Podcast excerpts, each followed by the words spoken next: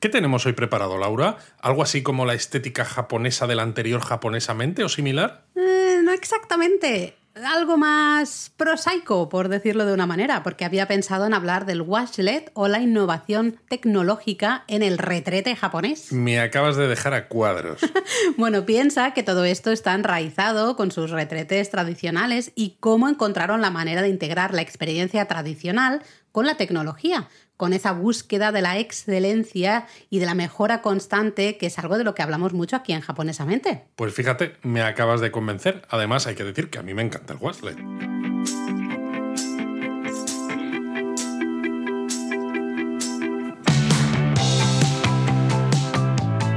Bienvenidos a Japonesamente, un podcast sobre cultura japonesa de Lexus producido por Japonismo. Bueno, japonesamente creo que es el único podcast del mundo mundial en el que una semana podemos estar hablando de la estética japonesa y meternos así en, temas zen, ¿no? De la impermanencia de las cosas y la fugacidad de la vida y tal y cual. Y eh, la semana siguiente hablar del retrete. Hombre, visto así, la verdad es que sorprende un poco, pero claro, el retrete del que vamos a hablar, en este caso, aunque hagamos un poquito de quizás de historia, es el washlet, que es una de esas además curiosidades japonesas que yo creo que cualquier persona que viaja a Japón por primera vez tiene más ganas de probar, porque todo el mundo ha escuchado hablar de estos retretes con 200 botones diferentes, chorritos, música, olores, demás, bueno, de todo. Sí, aunque es verdad que mm, para generar ansiedad, ¿no? A mucha gente, justamente con esos miles de botones que tú dices y todas esas funcionalidades y chorritos y demás. Bueno, porque te tienes que hacer un máster antes de sentarte en el retrete. Eso, o bueno, decir, bueno, mira, yo toco todo. Vamos a ver qué pasa, ¿no? Aquí hemos venido a jugar. De todas maneras, Japón no siempre ha sido tan moderno en lo referente a inodoros. De hecho, los, eh, los retretes tradicionales japoneses, las letrinas, son bastante arcaicos y en algunos casos incluso sucios, que es algo que mucha gente no, no asocia con Japón, ¿no? El concepto de suciedad. Pero cuando la compañía Toto inventó el washlet, comenzó una revolución higiénica en el baño. Sí, en la Se puede llamar así, ¿no? Revolución higiénica en el baño. Toma ya. O sea, yo creo que es que es el, concepto. Es el claim. ¿eh? ¿eh? pero sí que hay que diferenciar entre estos dos conceptos, ¿no? Realmente, el retrete tradicional, que básicamente es un agujero en el suelo, por decirlo así de una manera simple, y el, esta revolución higiénica en el baño que has dicho tú, ¿no? El retrete moderno, que sería el washlet con un montón de funcionalidades, un montón de botones, estos chorritos y demás. Son dos experiencias completamente diferentes, pero existen las dos y siguen siguen coexistiendo, sí, a veces incluso dentro de los de unos mismos baños, ¿no? Hay veces que entras en baños, por ejemplo, de una estación de tren y tienes algunos retretes que son al estilo tradicional y otros que son al estilo occidental, en algunos casos con washlet y en algunos casos sin washlet, eso depende. Eso es. Entonces, la letrina tradicional, digamos, el inodoro asiático tradicional, en este caso el japonés, eh, se llama el washiki, ¿no? Y básicamente es un orinal alargado, como de porcelana, con un cazo en forma eh, hemisférica, ¿no? En un, en un extremo es muy típico de otros países asiáticos en el que te tienes que agachar, ponerte de cuclillas, ¿no? Mirando siempre hacia la zona de ese cazo. porque ahí también hay a veces algunas dudas, ¿no? Y, bueno, pues ya está, eso es el. Sí, cuando se activas, eh, cuando se termina, se activa la cisterna, ¿no? El agua se lleva lo que sea que haya por ahí. Pero es curioso, porque hay algunos modelos modernos de inodoro tradicional japonés que tienen incluso chorros también. Yo no me he encontrado ninguno de estos. También hay que decir que en cuanto veo en un centro comercial, por ejemplo, tú hablas antes, ¿no? En los centros comerciales podemos ver en las puertas un dibujito que nos va a indicar eh, de qué tipo de inodoro mm, tenemos ahí dentro, ¿no? Sí, porque básicamente tiene el dibujo de una plataforma plana con el cazo en un extremo o del inodoro de, toda la vida que conocemos en Occidente, con lo cual es muy fácil distinguir a priori qué va a haber detrás de la puerta. Exacto, yo normalmente si me encuentro con que solo hay inodoro japonés, pues claro, no te, queda otra, ¿no? Pues para allá vas. Pero si hay opción de retrete washlet o de retrete occidental, por decirlo de una manera, pues me espero, aunque tenga que hacer cola, me espero. Entonces, claro, no tengo tanta experiencia con los inodoros tradicionales porque los odio profundamente. Claro, sobre todo porque siendo hombre, los inodoros tradicionales se pueden usar de pie si solo quieres hacer aguas menores, ¿no? Claro, pero... Pero el problema es cuando quieres hacer aguas mayores o eres mujer que entonces necesitas agacharte y a mí eso ya es lo que me lo complica todo porque los japoneses siempre los vemos a veces descansando en sitios y se agachan y están acostumbrados, tienen esa flexibilidad, son capaces de estar de cuclillas pero con la planta del pie totalmente apoyada en el suelo, con lo cual yo creo que no les cuesta tanto usar este tipo de inodoros. A mí, a mí yo solo, yo solo apoyo lo que son los, eh, los dedos de los pies, ¿no? no soy capaz de tener. Un poco exacto. Y entonces me canso mucho más. Sí, eh, yo creo que nos pasa a todos, ¿no? A los occidentales en general. En cambio, los asiáticos sí que tienen más facilidad. De todas maneras, eh, a mí es que me resultan unos retretes sucios. En general. Perdonadme que sea tan clara, pero aquí hemos venido a jugar, hemos dicho antes, pues huelen a pis de una manera mm, muy fuerte en la gran mayoría de ocasiones. Mira que muchos eh, hay personal que está limpiando de manera asidua para que pues, no huela tan fuerte, pero por el tipo de inodoro que es, porque la gente se tiene que poner de cuclillas, porque a veces son niños pequeños, a veces son abueletes o abueletas que a lo mejor pues no apuntan tan bien y los chorritos van para un lado y para el otro, pues la cosa huele fatal siempre, siempre está mojado el suelo, a mí me da mucho asco, sinceramente no me gusta, así que yo hoy quiero hablar de los inodoros de estilo occidental y especialmente del washlet que me da un poco de más paz mental. Exacto. Bueno, los inodoros de estilo occidental serían los yoshiki. Eso es. ¿no? Este yo indica que es occidental, igual que, el wa, igual que el wa, ¿no? Que es ese sentido de armonía que ya hemos hablado. Es curioso porque estamos hablando de algo mucho más prosaico, mucho más mundano,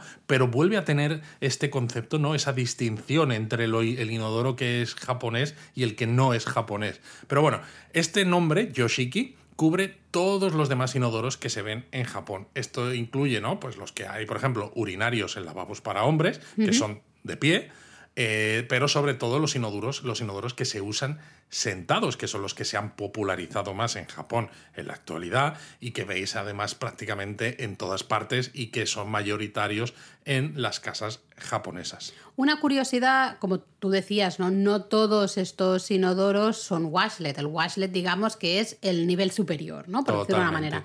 Pero la gran mayoría de inodoros de estilo occidental que nos vamos a encontrar en Japón, sí que una curiosidad es que siempre tienen como un pequeño lavamanos eh, justo encima de la cisterna. Sale, al darle a la cisterna, sale un chorrito también por arriba para que te puedas lavar las manos en ese mismo sitio. Exacto. Y luego el agua que has utilizado para lavarte las manos, como cae a la cisterna, la usas Se reutiliza. para la propia cisterna. Entonces es fabuloso y no, no se malgasta tanta agua como quizás en un inodoro occidental, ¿no? Que la parte de la cisterna y lo que es el lavabo donde te lavas las manos después está totalmente separado. Mm.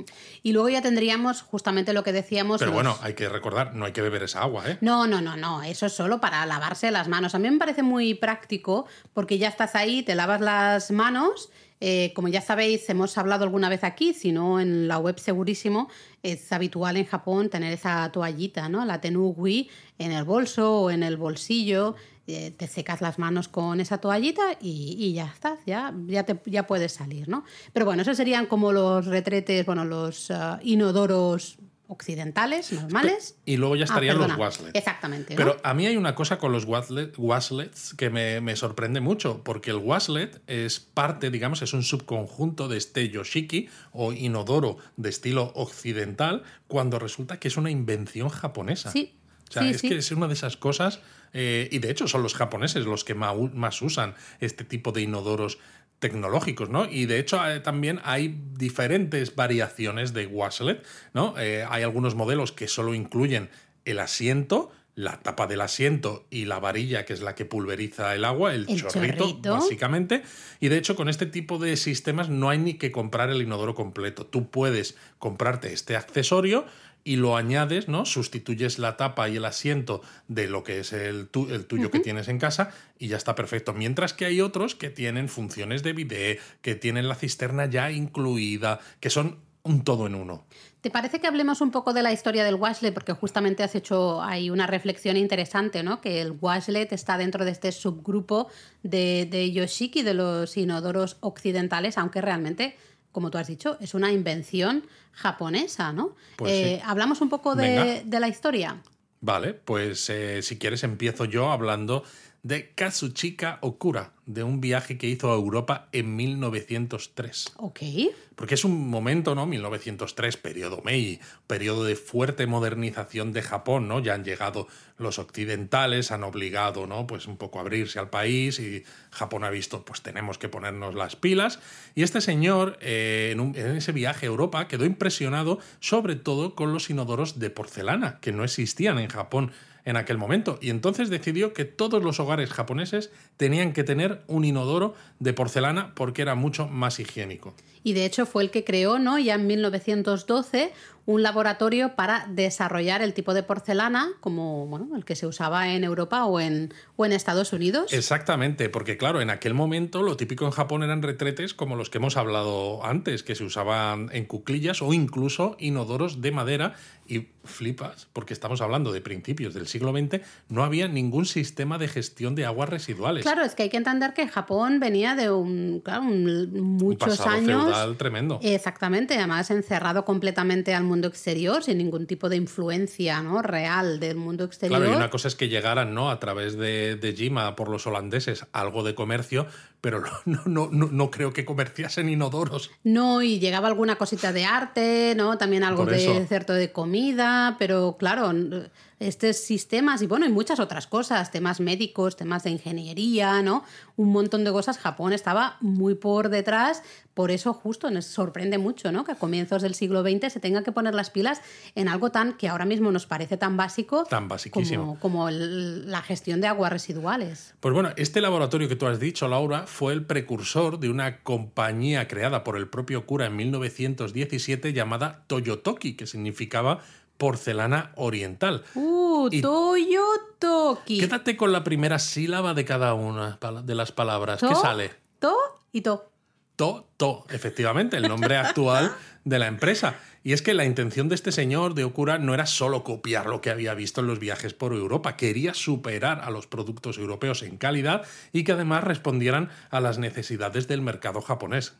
Claro, de hecho, imaginaros, ¿no? Todos eh, inodoros de porcelana de golpe en un país en el que no estaban acostumbrados a ese tipo de inodoros que eran mucho más fáciles de limpiar. Mm, El retrete ese de, de madera, por ejemplo, o algún agujero en el suelo y demás. Nada, nada que ver, ¿no? Entonces ya fueron esos primeros inodoros de porcelana de, de la futura Toto, ¿no? Serían un cambio importantísimo en la vida de los japoneses. Sí, pero también hay que decir que llegaron en un momento quizás demasiado temprano, porque por un lado los japoneses de entonces, claro, como tenían esos inodoros y era una sociedad fundamentalmente agraria, eh, se estaban Ah. modernizando a marchas forzadas, pero todavía no. Claro, ellos utilizaban los desechos humanos como fertilizante y además dices, vale, pero te estoy dando unos inodoros que se limpian mucho más fácil. Dices, ya, pero vienen con cisterna incluida. No hay gestión de aguas residuales. ¿De qué me sirve tener una cisterna si los residuos no se van a ningún lado, ¿no? Entonces, eh, no consiguió vender demasiado sus inodoros este señor, ¿sabes? Pero Okura no se rindió, ¿no? Y siguió mejorando e innovando con esos inodoros. Y ya unos años más tarde, cuando pues, las infraestructuras civiles y esos sistemas de gestión de aguas residuales empezaron a, estar en las ciudades, ¿no? Se empezó a mejorar todo esto, pues la demanda de inodoros justamente aumentó. Bueno, más que decir que aumentó, se disparó. Porque era pasar de ahora sí que tienen sentido este tipo de inodoros y es como todos queremos uno de ellos. De todas maneras, claro, estamos hablando de un momento, ¿no? Eso de eh, instalar estos sistemas y demás, pero el Waslet, que es de lo que hemos venido a hablar hoy aquí, fíjate que no llegó hasta 1980, es decir, tardó todavía un cierto tiempo en estar disponible y supuso, pues, otra revolución, igual que había supuesto el, inodoro de, porcelana ¿no? Eh, para los japoneses. Además, eh, en los baños japoneses casi siempre tienen separado el inodoro de la zona de la bañera. ¿no? Hay algunos hoteles de estos business hotels que a veces recomendamos en japonismo, cerca de las estaciones, por ejemplo, que tienen todo junto. El UV, el unit Exacto, el unit bath. Pero lo normal en las casas es que el inodoro siempre esté separado. Y claro, el espacio para el inodoro es tan pequeñito que no cabe un bidet, ¿no? Que el bidet es como uno de estos accesorios que hay en el baño en prácticamente en todas las casas occidentales, aunque la mayoría de la gente yo diría que casi ya no lo usa. Bueno, porque la mayoría de las mujeres en este caso, en todo caso, eh, se duchan todos los días, ¿no? O casi todos los días. Claro, pero la posibilidad de usar el inodoro y tener un bidet de alta tecnología integrado dentro del mismo eh, dispositivo, del mismo cacharro, del mismo inodoro, fue rompedor, ¿no? Y en algunos casos incluso tienen hasta secador, con lo cual no necesitas ni papel para secarse. Bueno, yo eso del secador no lo termino de ver, ¿eh? Yo tampoco, pero es, es la idea que había. Eh, ¿De dónde viene el nombre este de washlet, que es con el que conocemos a estos inodoros con estas funcionalidades? Bueno, los japoneses les encanta hacer portmanteaus de, de, palabras diversas, sobre todo si vienen del, inglés, que les, les, flipa muchísimo más, ¿no? Entonces, el wash por, es evidente, ¿no? Viene del inglés lavar, pero ese let que tiene al final venía de la palabra, de la frase let's play, ¿no? Que es juguemos. Y de hecho, Washlet es una marca registrada por la compañía, pero como suele pasar a veces con marcas muy conocidas, se ha convertido casi en un estándar y aunque existen otros fabricantes de inodoros con bidet integrados, ¿no? En la mente de todo el mundo, todos ellos son Washlet, ¿no? Lo que pasa es que fabricados por Toto, por Panasonic, ¿no? National, por Inax, por quien sea, ¿no? Todo el mundo habla de Waslet porque sabes a lo que te están lo que se están refiriendo, aunque en puridad Waslet solo podríamos utilizarlo para los fabricados por Toto. Eh, yo he dicho antes que aquí hemos venido a jugar y me refería justamente a eso, a ese LED del Let's Play, del Washlet. Qué inteligente has sido, Laura. aquí está todo, todo relacionado. O sea, que has hecho un spoiler antes de tiempo, pero ha quedado así como un poco oculto. Eh, se sabe que uno de los problemas, eh, mayores problemas, era un poco el control de temperatura del agua, ¿no? bueno, es lógico. Tú te sientas en el, en el Washlet y cuando llega el momento le das al botón, te suelta un chorrito. Tú imagínate si eso está muy frío. O muy caliente. O muy caliente, mm. efectivamente, ¿no? Eh, además, claro, ¿cómo controlas la temperatura del agua de, que se mantenga ¿no? esa temperatura también, que no se enfríe con rapidez, por ejemplo. Claro, porque además el tanque de agua donde se acumula el agua para usar en este chorrito es muy pequeño, ¿no? Entonces, los de Toto se dieron cuenta de que había que empezar, ¿no? Para inventar esto del washless desde cero, ¿no? Y dijeron, venga, vamos a desarrollar nuestro propio sistema de bidet y empezaron a desarrollarlo en el año 1978. Y por lo que sabemos, pues había cuatro ¿no? jóvenes ingenieros. Un, jefe, un jefe con cuatro ayudantes, cuatro jóvenes ingenieros. Todos ellos tuvieron que perder la vergüenza porque, claro, esto no es, eh, lo pongo por escrito y ya está.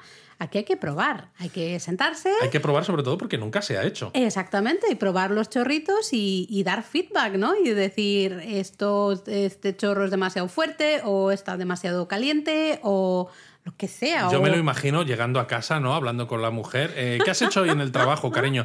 Pues mira, me he bajado los pantalones, me he sentado en un inodoro delante de mis compañeros y me han, me han soltado chorritos al culo, ¿no? O donde sea, pues con diferentes eh, rangos de temperatura. Ah, muy bien. Claro, y una vez conseguido eh, conocer ¿no? la temperatura ideal, que creo que era 38 grados. Exacto, 38 un grados. por encima de, de la temperatura corporal habitual. Claro, ahí dices, vale, ya tenemos la temperatura ideal, pero nos falta la manera de, saber cómo hacer que esta temperatura sea constante. Exacto, pues otro ingeniero de Toto lo que hizo fue diseñar un tanque que tenía un calefactor integrado. Este calefactor se colocaba en el lateral del asiento del inodoro y resolvía el problema. Pero claro, de nuevo. Claro, agua y.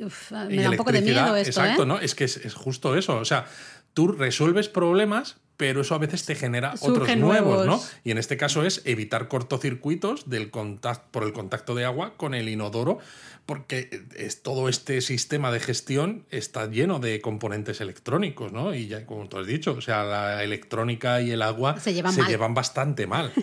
sí. Al final, este, este, señor lo que hizo es, ¿no? Se dio cuenta, dice, mira, los semáforos en las ciudades funcionan con corriente alterna, ¿no? Como este calefactor, ¿no? Y siempre están en funcionamiento, llueva o haga sol, que dices, Oye, pues es verdad, ¿no? Ahí la, electricidad y el agua parece que no, hay problema, ¿no? Claro, pero no veo todavía la relación entre semáforo y inodoro, pero a ver, a ver. Claro, pero ves un semáforo que lleva electricidad y que utiliza corriente alterna, como lo que tú tienes en el inodoro, y el semáforo no le importa que llueva, ¿no? Entonces se fue a hablar con un fabricante de componentes para semáforo, semáforos y vio que recubrían con goma los circuitos impresos ¿eh? de, esa, de esa placa base del calefactor. Y entonces lo que hizo fue recubrir de la misma forma toda la circuitería del inodoro para aislarla del agua. Qué fuerte, qué interesante. Luego otro problema o otro tema que había que tratar y solucionar fue la varilla. Claro, tenemos esa varilla que sale y que eh, manda ese chorrito de agua y ese chorrito de agua tiene que alcanzar. Tiene que Exactamente, tiene que ir al objetivo concreto. ¿ah? objetivo.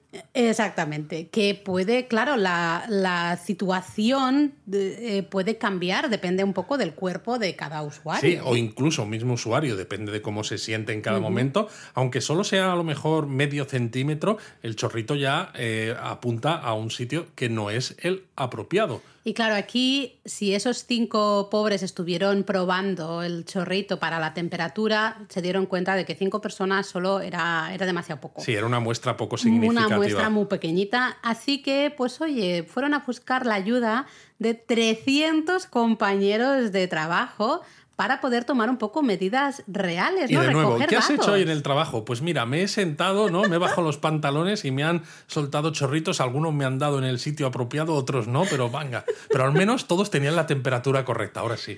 Se ve que tardaron cuatro meses recogiendo datos para por fin encontrar la posición óptima de la varilla y que justamente el chorrito diera donde tenía claro, esto estamos hablando de los orígenes del Waslet, porque los Waslet modernos, en algunos, claro, no todos, porque hay al final diferentes modelos, ¿no? Unos más caros que otros, tienen incluso varillas donde tú puedes escoger la posición, que esos ya son la bomba, ¿no? Pero bueno, en este caso... Estamos hablando de, los inicios. Exacto, ¿eh? estamos hablando de encontrar, digamos, una posición que fuera la mejor posible para todos los usuarios. O al menos para la gran mayoría de usuarios, ¿no? Y, pero claro, ahí hay un otro problema, porque tenemos esa varilla, pero no la podemos tener ahí mm, puesta todo el rato, ¿no? claro, si no le cae, le cae claro, eh, exactamente, necesitamos que esa varilla sea retráctil. Eh, y eso también fue un, problema, ¿no? Claro, de nuevo volvieron a salir a la calle para ver si se inspiraba. ¿Con más semáforos o qué? No, no, no, en este caso no, ah, pero claro, es como parece todo muy simple o muy evidente cuando lo piensas hoy en día, pero cuando estás haciendo algo que nadie ha hecho todavía es cómo encuentras la solución, ¿no? Y dando un paseo, ¿no? Pues vieron las antenas de radio de los coches, estas antiguas que eran telescópicas, ¿no? Que se extendían y luego se retraían. Entonces lo que hicieron fue comprar una, la desmontaron para ver cómo funcionaba y básicamente hicieron un poco de ingeniería inversa y montaron unos prototipos de varillas retráctiles. Qué fuerte. En junio de 1980, dos años después de crear ese primer grupo de trabajo, el Washlet estaba ya listo para ser presentado en sociedad. Totalmente, y la verdad es que fue todo un bombazo, porque lo del incorporar el bidet en el propio inodoro ha sido, yo creo, una de esas grandes innovaciones que a veces pasa desapercibida porque está en el baño, en el inodoro, y porque, es algo de lo que no se habla exactamente, mucho. a veces da vergüenza decir, ah, pues es que he probado un baño que tiene un chorrito que te deja el culete muy limpito. Claro. Pues, bueno. Pero bueno, el caso es que no han dejado de innovar, ¿no? Desde el año 1980 pues los, el concepto original se ha ido refinando, se ha ido mejorando, se ha ido haciendo más sostenible, mejorando la experiencia de usuario, etc. Y fíjate, el punto alto, ¿no? más el álgido de los inodoros, se puede decir, llegó en 2017, cuando la compañía hizo 100 años, que es mm. cuando lanzaron un inodoro, ¿no? que desgraciadamente yo solo he visto en fotos porque es carísimo, mm. que era el Neorest NX1, ¿no? Desde entonces han sacado ya el NX2 y demás, que eh, es una preciosidad. Es el, Tesla de los inodoros. ¿no? Totalmente, totalmente. Porque además, claro, con este inodoro querían primero encontrar un diseño diferente de porcelana, por supuesto, porque todo lo hacen de porcelana, que integrara todas las innovaciones tecnológicas y alguna más incluso en un único producto, pero que además ¿no? tuviera un diseño que no lo hiciera feo.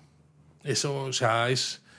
que, que no tuvieras vergüenza al mostrarlo. O sea, a ver, no, no es que lo tengas. Un inodoro. Sí, pero a ver. Yo entiendo que tienen que yo te Estoy, yo te estoy hablando del concepto de marketing, evidentemente. Es decir, no vas a poner el inodoro en mitad del salón, ¿no? Porque queda muy bonito, pero sí que tiene unas curvas, ¿no? Y con la cisterna está integrada. De hecho, no es ese bloque, ¿no? De los inodoros occidentales que tienes la zona del asiento y luego el bloque de la cisterna, ¿no? O algunos inodoros con washlet japoneses también son así. No, no, en este caso es como casi como una nave espacial, ¿no? Todo en uno con la cisterna integrada. Bueno, de hecho, ocho años después de, de salir al mercado del primer washlet, ¿no? En 1988 la compañía empezó a pensar que tenía que mejorar justamente ese inodoro, ¿no? Buscaba combinar la taza, el asiento y la cisterna todo en uno. Un poco, claro, tú has ido ya a la actualidad, ¿no? Con estos neores, que son ahí, lo que he dicho, los Teslas un poco de, de los inodoros, pero realmente el origen de esto viene en el 88 cuando pues querían inodoros sin cisterna, ¿no? Justamente. Pero claro, crear un inodoro sin cisterna cuando sí que hay esa gran necesidad evidentemente de agua del propio inodoro y también de los, de los chorritos, ¿no? Pues supuso un problema importante también para la empresa. Un problema y también una necesidad de mejora tecnológica. Por un lado, teníamos que los inodoros con cisterna usaban, en, aquel momento al menos, ¿no? la investigación de Toto, 13 litros de agua en cada descarga que fluía por efecto de la gravedad, ¿no? Por dos canales, uno en el borde y otro a través del sifón del inodoro. Pero claro, en un inodoro sin cisterna, el agua no cae por gravedad, sino que depende de la presión de la tubería que está conectada al inodoro. Y claro, la presión no es la misma en todos los lugares de una casa y a veces incluso si es demasiado baja, el flujo de agua no es lo bastante rápido. Y si el flujo de agua no es lo bastante rápido, entonces no es cuando tú pulsas el botón ¿no? de la descarga del agua, el agua no tiene la fuerza suficiente para empujar los residuos hacia el sifón. De hecho, la empresa midió presiones y volúmenes de agua en muchas casas japonesas y se dieron cuenta de que la presión variaba muchísimo más de lo esperado, a pesar de que supuestamente existía un estándar nacional, ¿no? Exactamente. Entonces, junto al equipo, ¿no? Este responsable, crearon una válvula secuencial controlada electrónicamente que gestionaba el flujo del no agua. No sé qué significa eso, pero algo que controla la presión del básicamente, agua, hace que el flujo de agua siempre fuese el adecuado. Pero fíjate que tardaron tres años en tenerlo disponible y en 1993 lanzaron el Neores EX, que fue el primer inodoro sin cisterna del mercado. Eh, no os pensáis que se quedaron tranquilos ya diciendo, bueno, ya está, hemos conseguido ese inodoro sin cisterna, hemos superado el problema de la presión del agua, ya nos podemos sentar aquí a disfrutar del éxito que vamos a tener, sino que no, decidieron que tenían que seguir mejorando cosas, ¿no? Claro, sobre todo cuando hablas con tus clientes, ¿no? Y cuando los clientes ya se han acostumbrado a una serie de innovaciones tecnológicas, tú les preguntas qué piensan acerca del inodoro y te dicen, pues mira, todo muy bien, pero la, la satisfacción no es completa porque los bordes del inodoro se manchan y son difíciles de limpiar, que yo creo que esto lo, vivimos todos, ¿no? Porque se queda justo como tiene ese reborde, justo en la parte de debajo del reborde, siempre se queda suciedad. Entonces, ¿qué dijo Toto? Pues, ¿qué tal si eliminamos el borde? Claro, que es la parte más sucia del inodoro. El flujo de agua eh, en, en la zona del borde es crítico, especialmente en un inodoro sin cisterna. Así que cuéntame qué hicieron, porque si no, ya me dirás tú. Pues lo que se les ocurrió es lanzar el agua de forma horizontal en lugar de vertical por uno o dos orificios situados justo bajo el borde superior de la taza, ¿no? Pues eh, hicieron varios modelos de arcilla para encontrar la forma óptima que tenía que tener ese interior de la taza y demás.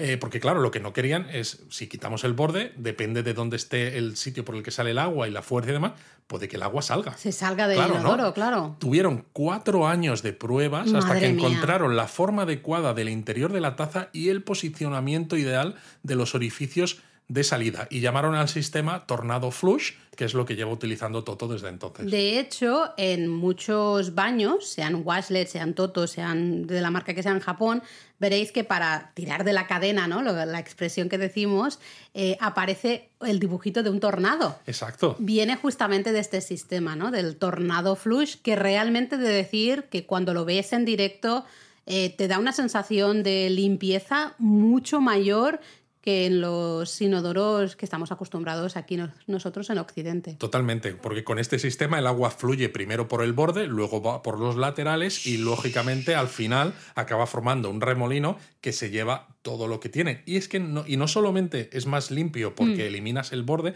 sino que encima tuvo una ventaja adicional que es el ahorro de agua. Buah, y más en, esta, en estos momentos que corren, más bueno, importante claro, por Eso. Por eso, porque con el tornado flush, la taza ¿no? del, Me encanta el nombre, eh, perdona que te interrumpa. Tornado flush, es fantástico. Pues lo que es la taza del inodoro seguía estando limpia usando un volumen menor de agua que encima circulaba durante menos tiempo. Entonces redujeron la cantidad de agua a 6 litros. Y de hecho hay sistemas modernos, 6 litros entonces, cuando se inventó. Pero es que hoy en día hay inodoros modernos que utilizan el Tornado Flush que solo usan 3,8 litros de agua.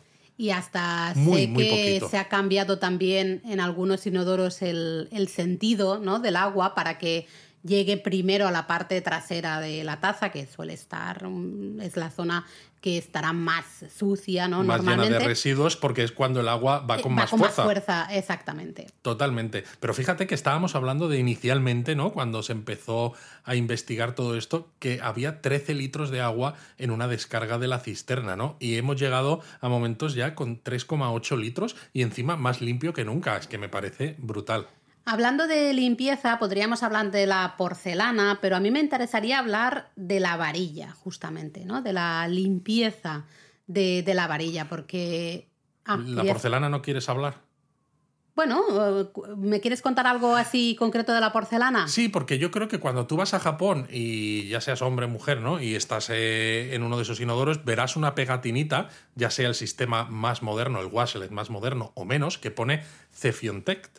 ¿Tú no te has pues fijado? No, no me he yo fijado. Sí, claro, se, nota que, este tipo de contenidos en japonismo los, los hice yo. porque yo siempre me fijo. Sí.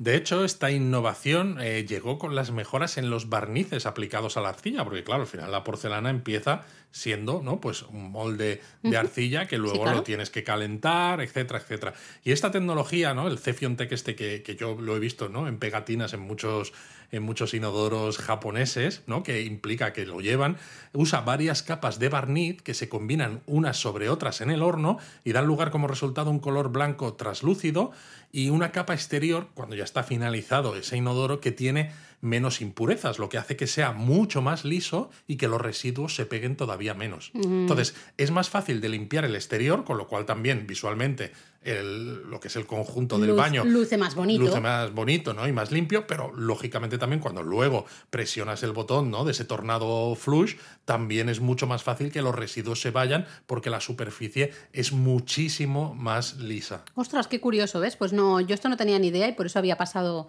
pues así de largo por la porcelana. Que es para experimentar y lograr el barniz perfecto, se crearon 2.000 compuestos diferentes y se probaron todos hasta dejar solo unos pocos, ¿no? Que se probaron con unos cuantos inodoros de prueba y tardaron un año en encontrar la composición precisa para lograr el barniz perfecto. O sea, es flipante. Y se llevan comercializando con este tipo de porcelana más lisa desde el año 1999. Tremendo, ¿eh? 1999, cuando empezaron a crearse en 1980. Realmente es que no han parado, de innovar. A mí me hizo gracia eh, leer ¿no? que en 2008 se hizo una encuesta a un grupo de mujeres, de usuarias femeninas, y, hubo resultados sorprendentes, ¿no? Porque en esa encuesta salió que el 80% de las mujeres sí que usaban el washlet en su casa de manera habitual y estaban contentas y felices con los chorritos, ¿no?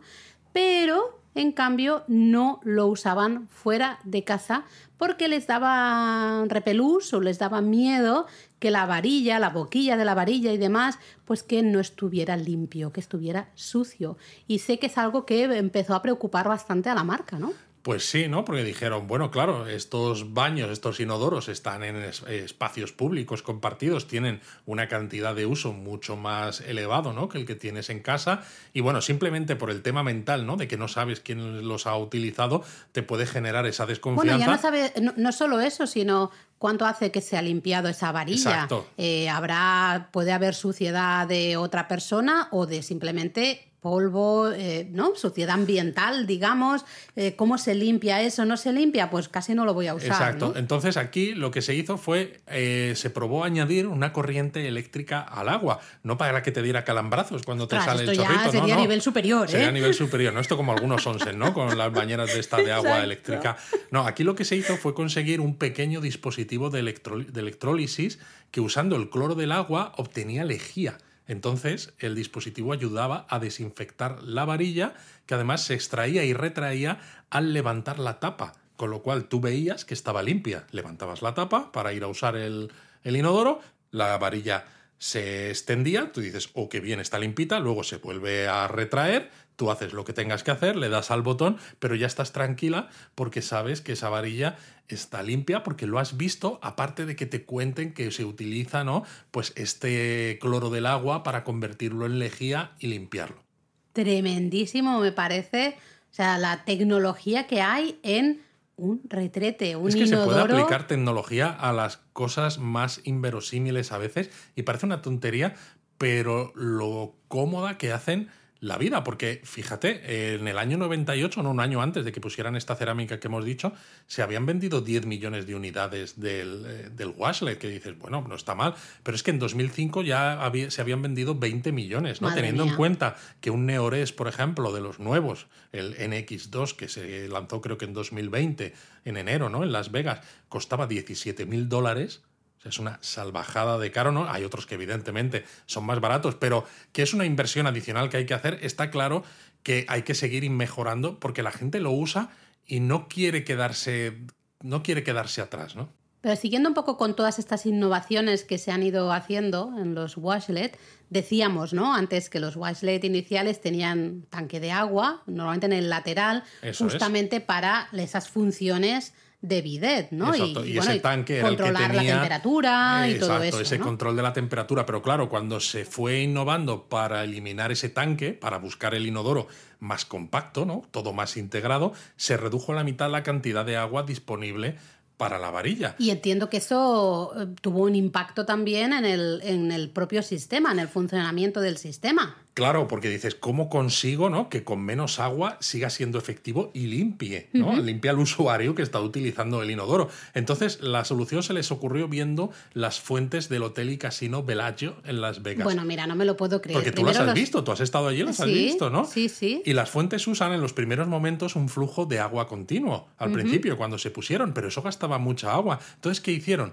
Crearon un sistema con una bomba solenoidal que ahorraba agua enviando gotas a diferentes velocidades. Qué fuerte. Entonces, un sistema similar fue el que se usó para la nueva varilla del Neores NX1, pero este sí que es muy moderno, que funcionaba a 100 ciclos por segundo. Entonces, la varilla expulsa gotitas a diferentes velocidades que van chocando y entonces al chocar salpican y hacen la limpieza más efectiva usando menos agua. Tremendo, o sea, me parece tremendísimo. ¿eh? Pues fíjate, para algunos clientes la experiencia de limpieza, a pesar de eso, no era lo bastante profunda. Entonces siguieron investigando y a un ingeniero del equipo dice, oye, ¿y si añadimos aire para que las salpicaduras sean más grandes? Pues toma, y se actualmente se, usa. Se usa, se usa en los de más alto nivel, evidentemente. Sí, porque a mí esto yo creo que no lo he probado. No, de este tipo, de, este tipo no lo, mm. no lo hemos probado. Pero bueno, al final muchas de estas innovaciones, evidentemente, como tardan además bastantes años en estar lista, y eso implica mucho mucha, no solo mucha investigación, sino mucho presupuesto en eh, investigar todo esto, pues lógicamente cuando se pone, se pone en el tope de gama, ¿no? Y a medida que van pasando los años y que eh, las economías de escala hacen que sea factible eh, irlo poniendo en el resto de la gama, pues van bajando por el resto de la gama hasta que surge una nueva innovación que de nuevo vuelve a estar disponible solamente en los más caros, ¿no? Y vuelve a, añadirse a todo el resto. ¿Te parece que revisemos un poco el, cómo el proceso de fabricación de uno de estos inodoros con bidé, con chorrito, digamos? Porque son muy modernos. lo hemos estado hablando aquí, ¿no? Grandes innovaciones tecnológicas e higiénicas. Eh, es un no parar siempre de eh, solucionar problemas, ¿no? Ir mejorando eh, todas las opciones. Pero realmente el proceso de fabricación tiene una componente humana muy importante. Totalmente, porque primero se hace la taza, ¿no? Para lo que se necesita mezclar durante un día los componentes de la arcilla que se va a usar. La mezcla luego se filtra para eliminar impurezas y entonces empieza el proceso de moldeado que utiliza moldes muy precisos que evidentemente, como podéis imaginar, son secretos industriales pero guardadísimos con el mayor de los secretos.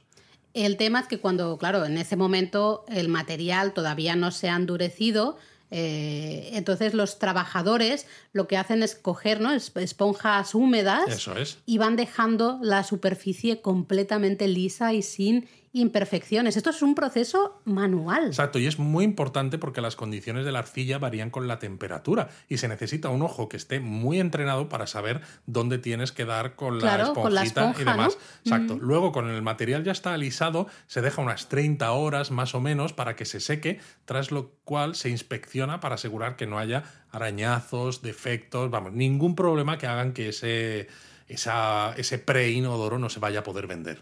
Ah, tras eso, la gran mayoría de, inodoros de Toto, en este caso, usan dos capas de, barniz que se aplican siempre de forma manual. Sí, sin embargo, los modelos, los Neores, estos, el NX1 y el NX2 más moderno, el de 17 y el de 2020, usan un robot creado específicamente para este proceso. Vaya cambio, ¿eh? Eso también. Sí. Porque hasta ahora hemos visto que el, papel de los realmente artesanos, ¿no? De, sí, sigue siendo, ¿eh? o sea, sigue siendo muy importante los artesanos. Lo que pasa que la parte esta del barniz, como lo que se quiere es que sea totalmente uniforme, ¿no? Porque estamos hablando del tope de gama, pues se hace con, el robot. Eh, una vez aplicados esos barnices, llega el turno del horno, que tiene una temperatura de 1200 grados. Exactamente. Es un horno, un túnel de 120 metros, pues van pasando ahí todos los productos. Exacto, y una vez que entran, en 24 horas obtienes el producto finalizado en el extremo final. Es como el túnel de lavado, ¿no? Lo que Versión pasa que... inodoro horno. Exacto, en lugar de meter el coche y soltar agua, ¿no? Pues metes un inodoro eh, con la arcilla que todavía no está endurecida y no sueltas agua, sino que metes mucho calor y sacas el inodoro terminado. Y la curiosidad es que siempre el producto disminuye eh, su volumen un 10%, con lo cual, claro, antes de meterlo en el horno, el producto va a ser mayor, ¿no? Más Exacto, tienes que tener en cuenta que cuando haces totalmente, tienes que diseñar esos moldes, ¿no? De los nuevos inodoros que quieras hacer, calculando que tienen que ser un 10% más grandes de, de, lo que realmente lo quieres luego cuando esté, cuando esté acabado. Una vez salido del horno, tenemos de nuevo la presencia de esos artesanos o esos expertos. Eh, van a estar con unas linternas pequeñitas haciendo una inspección final. Son muy estrictos, están ahí mirando todo, pequeñas imperfecciones, evidentemente también fracturas, hasta fracturas no visibles casi al ojo humano. Y, luego, aparte de los que están con las linternas, lo típico en Japón también, hay se usan unos martillitos de madera con los que se golpea suavemente toda la superficie, porque como ya hemos visto a veces, ¿no? Que se hace para ver si hay tuercas que están bien apretadas y cosas así, con el sonido, ¿no? Analizando el sonido, puedes descubrir si hay imperfecciones, porque claro, un producto que está defectuoso, ¿no? Eh, suena de forma un poquito diferente, pero necesitas, es muy sutil, necesitas a alguien que tenga un oído muy entrenado. De hecho, las personas que hacen esto pasan un examen de certificación una vez al año. Qué, qué fuerte, claro, porque es, a mí me das un martillo, me pongo a dar golpecitos y pues yo lo hago perfectamente. Bueno, esto, suena más, esto suena Yo le doy golpecitos sin problema. La cuestión está en que tú sepas identificar cuándo y dónde hay un problema con ese sonido. Una vez está todo correcto, pues se instala la cisterna y ya toda la parte electrónica, que de hecho tiene más de 400 componentes. Sí, ¿eh? sí. Luego se pone la tapa y ya está, y ya, a vender. Y no sé cómo vamos de tiempo, pero yo creo que vamos bien.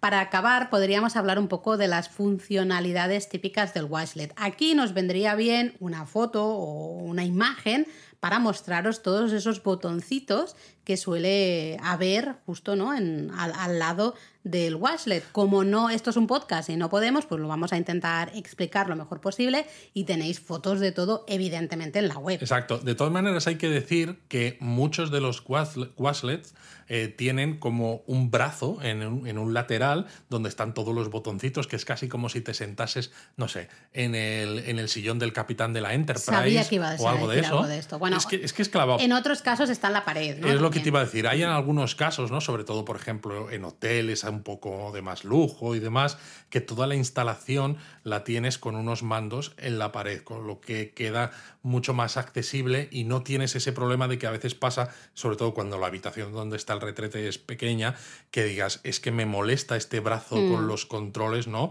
Para poner la pierna o lo que sea. Sí, sí. Pero bueno, la función básica de cualquier inodoro de, estos, ¿eh? de tipo washlet, de los que estamos hablando hoy, es evidentemente el bidet. Esa varilla que pulveriza agua y te deja eh, pues eh, bien limpito. Niquela. Por eso siempre hay dos controles mínimo para que las mujeres puedan usar la pulverización de agua en cualquier punto de la anatomía, porque como hombre nosotros la necesitamos en uno, vosotras la necesitáis en dos. Eso es. Luego muchos eh, washlet también cuentan con un asiento calefactado, que esto es una auténtica maravilla. Los chorritos también, soy, yo lo digo aquí, yo los chorritos soy hiper fan. Eh, muy fan de los chorritos, eh, pero el asiento calefactado es una maravilla. Sobre en todo invierno. En invierno. Y cuando tienes ganas de ir al baño, yo qué sé, en mitad de la noche. Totalmente. ¿no? Que la casa a lo mejor está un poco más fría. Y te vas al baño, te sientas y eso está calentito. Bueno, bueno, bueno. Bueno, me has dicho que en algunos casos, ¿no? El bidet también a veces expulsa aire templado como para secar de manera que ya sí que no tenemos que usar para nada papel higiénico. Estas son quizás las funcionalidades más comunes. no, no, las más comunes.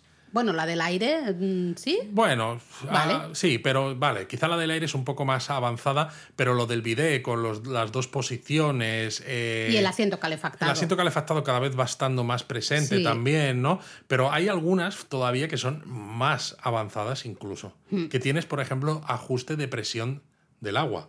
¿Tú esto no lo has probado, Laura? Sí, sí, estaba pensando en otra cosa, perdona.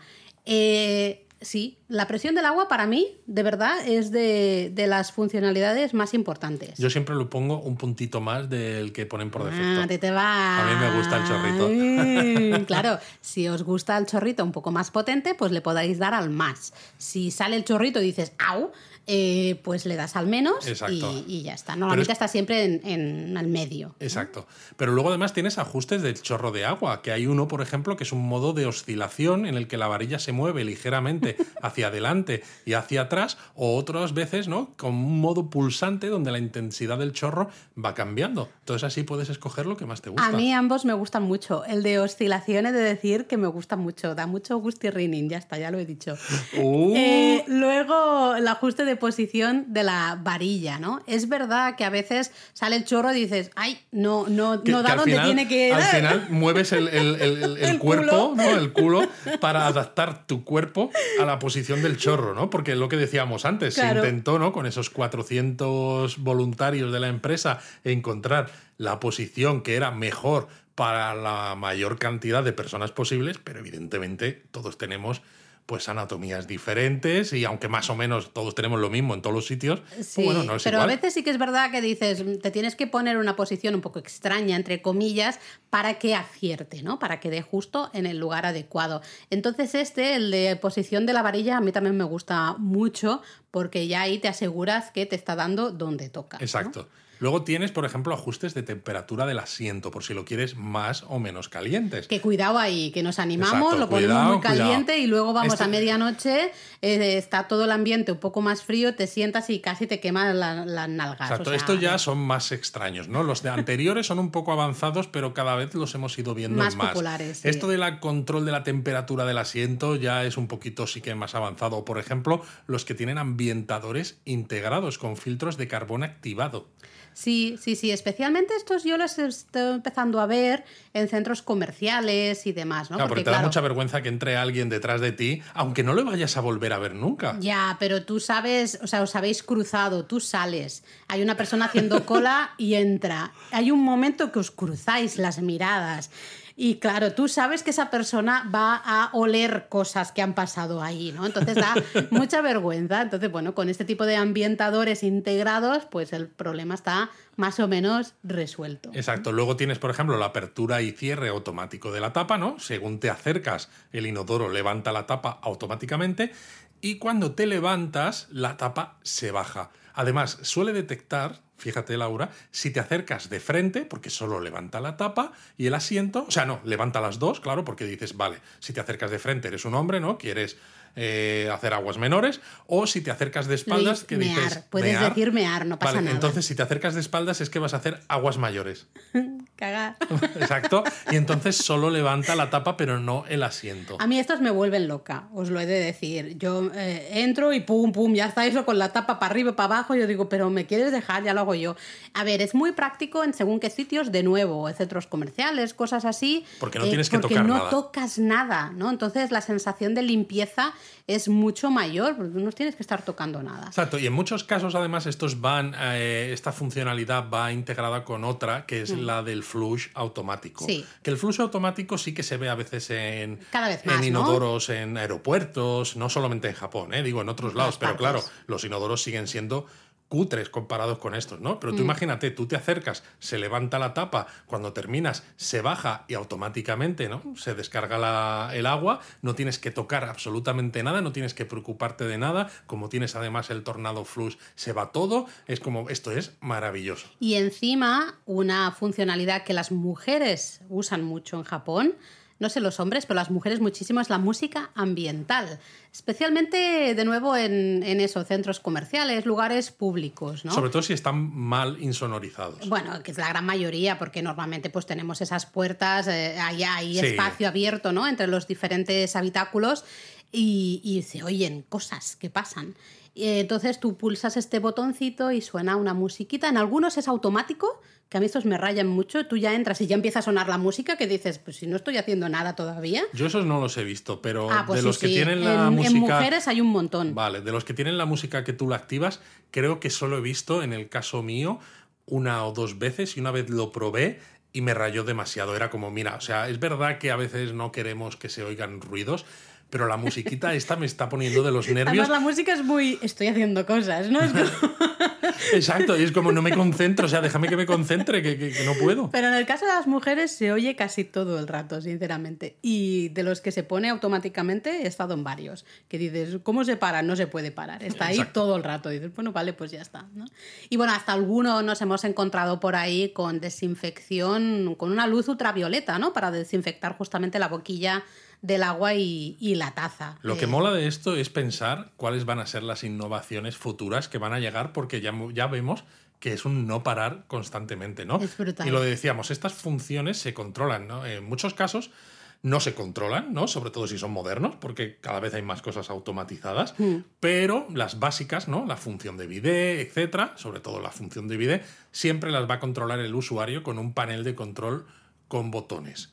Y normalmente lo que decíamos, inicialmente estaban incorporadas en un brazo incorporado sí, al en el lateral, normalmente a la derecha, ¿no? Suelen, sí, estar. Bueno, yo los he visto Bueno, no, también a la izquierda, sí, depende de la puerta donde estás. Y a veces, sobre todo en inodoros de, de gama más alta, ¿no? Los ves en paneles de control en la pared del baño. El principal problema que tienen estos controles es que en algunos casos solamente estaban en japonés, ¿no? Mm. Tenías un simbolito y luego unos kanji escritos debajo que dices, pues esto es prueba y error. Eh, prueba y error hasta que en 2017 se decidió estandarizar de alguna manera los iconos, los dibujitos que aparecen en las diferentes funciones de los washlet. ¿no? La idea era que para los mm, terribles Juegos Olímpicos de Tokio de 2020, eh, pues todos los inodoros al menos todos los Waslet o los que tienen las funcionalidades pues todos tuvieran ya estos em, estos eh, no me sale iconos. ya estandarizados ¿no? en la web tenemos una imagen para que veáis pero bueno son bastante fáciles de entender realmente no porque tenemos uno os acordáis cuando antes hemos hablado no del, del flush cómo era el tornado, flush, que hemos dicho justamente el icono es como un tornado, pues veremos eso, ¿no? Una especie así de... de tornado, pero entonces hay dos, ¿no? El tornado grande para el flush grande y el tornado pequeño para cuando no necesitas tanta agua. Luego hay otro icono también muy fácil del inodoro visto de lado con el asiento eh, levantándose o bajándose. La tapa. Y, otro con la tapa. Exactamente, sí. que también son muy fáciles. Luego tienes un botón que tienes un cuadradito que dices, ah, bueno, es como el stop en cualquier reproductor de música o de lo que sea, ¿no? Pues es lo mismo. Y es lo mismo para detienes cualquier funcionalidad que estuvieras usando, por ejemplo, pues un chorrito de agua, ¿no? Luego hay el dibujo, uno de los dibujos más divertidos que hay, porque hay un culete, realmente, ¿no? Las dos nalguitas de un culete y una, un chorrito, así en forma de como Y, ¿no? Digamos, más o menos pues justo que le da ahí a las nalguitas. esa es la funcionalidad de, eh, de bidet para la parte trasera. Y luego tienes un icono que es la funcionalidad de bidet para la parte delantera, en el caso de mujeres, donde se ve a una persona sentada de lado como con un poquito de media melena, ¿no? Que indica, bueno, parece que es mujer. Sí, se, tiene que indicar que es mujer, ¿no? Y luego puede ser que veáis como tres eh, líneas que parece como un pequeño viento, una pequeña brisa, que básicamente lo que indica es ese aire templado que sirve para secar el culete. De todas maneras, esta iniciativa de la, de la industria, porque parte de la asociación de la industria de equipos sanitarios japoneses solamente ha estandarizado las funciones más comunes. Las más avanzadas, que no son tan comunes, pues han quedado fuera del esfuerzo de estandarización de la asociación. Al final, eh, bueno, en la web tenéis un montón de kanjis, las palabras, eh, para que veáis, ¿no? Más o menos qué es cada cosa, pero al final es lo que decíamos, es un poco prueba y error. Hasta las cosas, por ejemplo, la presión del agua, ¿no? Que decíamos que se podía ajustar a más fuerte o más floja. Pues veréis, puede ser que os aparezcan los kanjis de más fuerte o más flojo, pero en muchos casos aparece también un más y un menos, con lo cual visualmente también es bastante fácil, ¿no? Lo mismo pasa con, eh, la temperatura del agua, si la quieres más calentita o menos, va a ser parecido. Pero bueno, esto sí que, claro, es imposible deciros aquí los kanjis que pueden aparecer, pero en la web sí que lo tenéis todo súper explicado. Además, en la web no solo tenéis súper explicado los kanjis y las funcionalidades que se han estandarizado, sino que tenéis muchas fotos de muchos tipos de controles de Waslet, tanto de la marca Toto como de otras marcas, algunos pues más de gama alta, otros de gama media o incluso de gama baja, para que visualmente también le perdáis un poco de miedo y digáis, ah, vale, ya sé qué es lo que tengo que tocar y para qué. De todas maneras, como hacemos de vez en cuando, cuando, se, cuando lancemos este episodio, ahora que lo estáis escuchando, pues vamos a poner en redes sociales algunas de estas fotos y así mientras estáis escuchando podéis verlo, ¿no? Justamente en nuestro Twitter, Facebook, Instagram o allí donde nos sigáis. Qué bueno.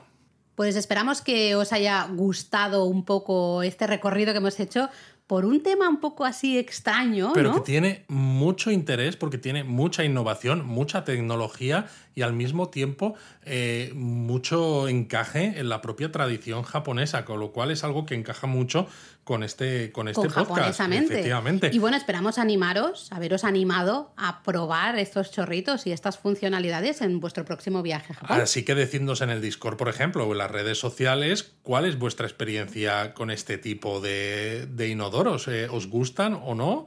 Eh, ¿Os dan un poco de reparo, vergüenza? no sé. Contadnos cositas. Mátane.